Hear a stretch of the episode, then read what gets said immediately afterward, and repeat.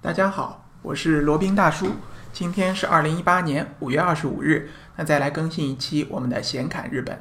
上一期节目呢，讲到了刺身当中的金枪鱼，它作为一个非常高级的鱼生料理呢，在日料当中占着一个非常重要的地位。那今天呢，来想想要讲一下这个三文鱼。三文鱼呢，它虽然不算是非常高级的鱼生，但是呢，它在日料当中的占比啊，还是非常高的。呃，在中国也是啊，各种日料店、各种这个刺身寿司店，呃，三文鱼采用的比例也是非常非常高的。所以，如果讲到刺身的话，三文鱼这个话题是绕不过去的。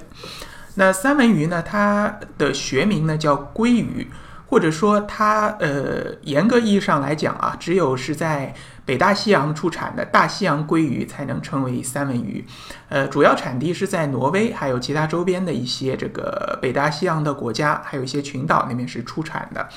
呃，实际上呢，日本人这个生吃三文鱼刺身的历史其实并不久啊。实际上是从上世纪八十年代，呃，才开始从挪威进口三文鱼，然后呃，到上世纪九十年代，这个生吃或者说刺身三文鱼才这个比较普遍的被大家所接受。那这个北大西洋或者说大西洋鲑鱼和其他种类的鲑鱼有什么区别呢？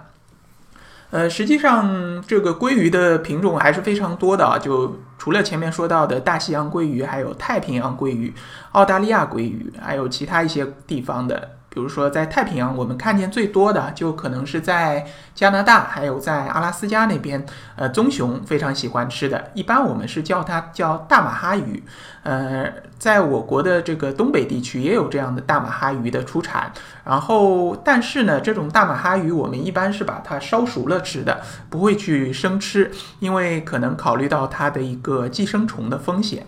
那大西洋鲑鱼难道就没有寄生虫了吗？其实还是有的，只不过就是随着现在技术的比较先进，或者说大家对寄生虫以及其他病菌的预防程度比较高，现在生吃呃三文鱼或者吃三文鱼刺身，它的呃这个危险性没有那么高了。一般按照标准的流程，这个三文鱼捕上来以后要立刻进行冷冻，并且在这个零下二十度的呃温度下保存至少二十四小时。如果要求高，高的话，一般会在零下二十度的情况下保存四十八小时。这样的话，基本可以把里面的这个海兽胃线虫，还有其他的一些寄生虫全部保证杀死，从而在生吃的时候啊，不会受到这个受到它的伤害。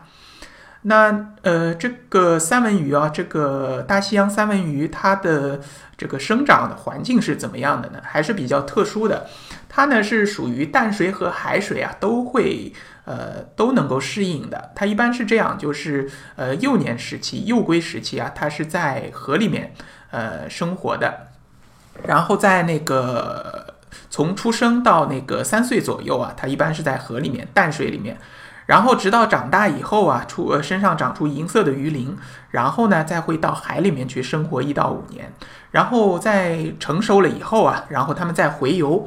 回到那个以前出生的这个淡水河里面，然后产卵，产完卵以后呢，基本上一周左右都会这个逐渐死亡。那我们这个动物世界里面看到比较多的就是那个棕熊，呃，守在河滩上面或者河道上面，等那个大马哈鱼跳出来，然后一口咬住，然后就把它那个吃掉了。这个呢，就是它在产卵时候，就是三文鱼在产卵的时候，它回游的一个过程。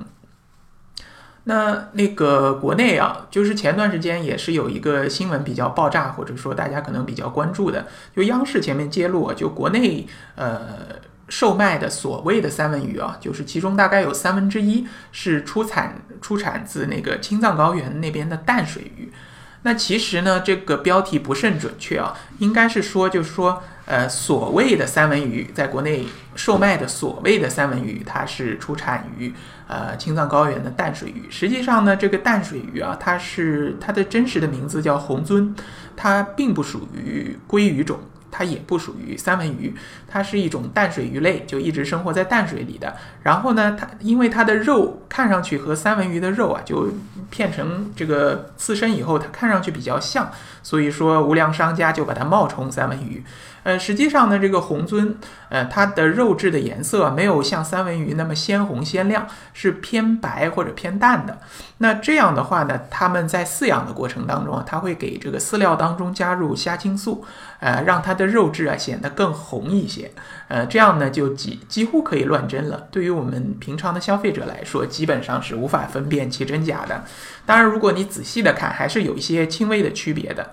那红鳟这种鱼类呢，那就非常的不建议生吃了，呃，就一定要把它煮熟了，因为淡水鱼类它里面的寄生虫一方面多，还有一方面呢，它容易和这个呃寄生在人体内，就不像海鱼里面的寄生虫可能不适应呃人类身体内的环境，它不容易这个寄生。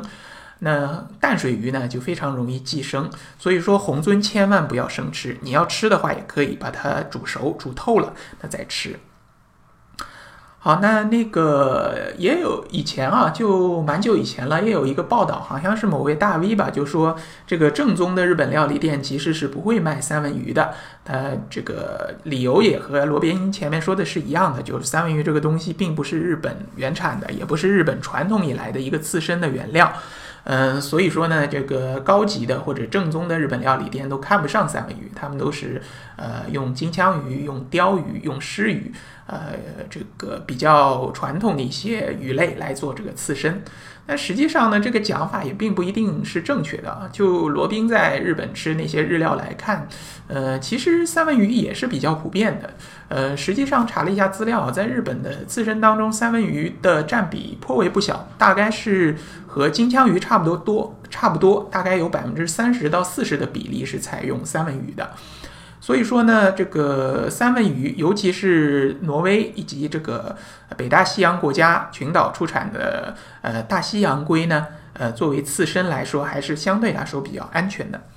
那三文鱼它有什么好处呢？它营养到底体现在哪方面呢？它第一呢，它就是整体来说热量低，但是呢，它的不饱和脂肪酸它的含量又比较高，然后还含有高蛋白。那对于这个老年人以及这个小孩来说，这是非常好的一种补充蛋白质、补充不饱和脂肪酸以及补充其他一些营养的一个食材。而且呢，它比较烧熟以后比较容易消化啊。蛋白质容易吸收，然后还富含各种其他的什么维生素啊、氨基酸啊这些的，所以说都是都是比较好的一种这个食材。对，给老人或者给孩子呢，即使是这个大西洋三文鱼，建议也是烧熟了给他吃。那如果是青壮年人呢，那吃吃一下刺身也未尝不可。但是注意啊，一定是要买那种呃。正规的这个经过经过这个食品检验的或者正规进口的，国内应该是没有这个日本进口的三文鱼的，因为受到一些进口条例的限制。呃，基本上大多数是从挪威以及那个呃北大西洋的群岛那边进口过来的大西洋龟。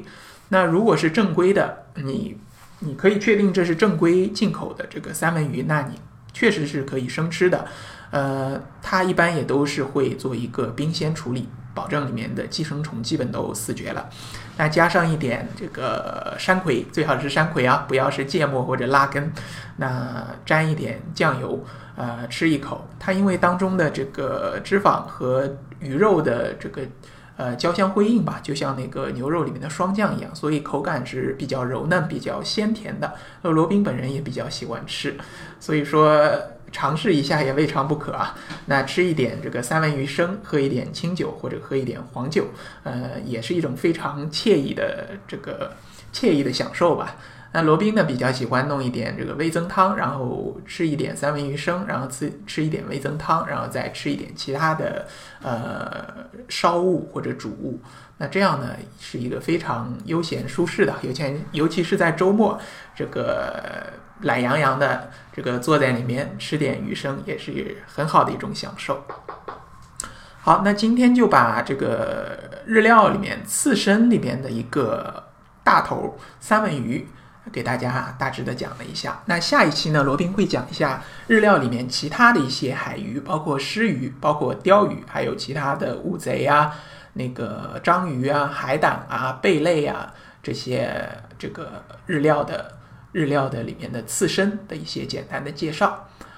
那今天节目就差不多了啊。嗯，那如果大家对这个日本或者日本自由行、深度游比较有兴趣的，欢迎来联系罗宾。罗宾的微信号呢是八二七四七九七零八二七四七九七零，请大家加这个微信好友的时候，请附注一下“闲侃日本”，这样罗宾就知道了。那罗宾还有另外一档脱口秀节目叫《闲侃赴美生子》，是一个资深日本呃资深美国这个赴美生子爹的一个身份，给大家分享呃赴美生子的一些经验和体会，以及怎样去操作赴美生子这件事。欢迎大家订阅收听。那再做一个小广告啊，罗宾这边还代理一些南太平洋岛国的一些绿卡，如果大家有这方面的需求，也可以来找罗宾。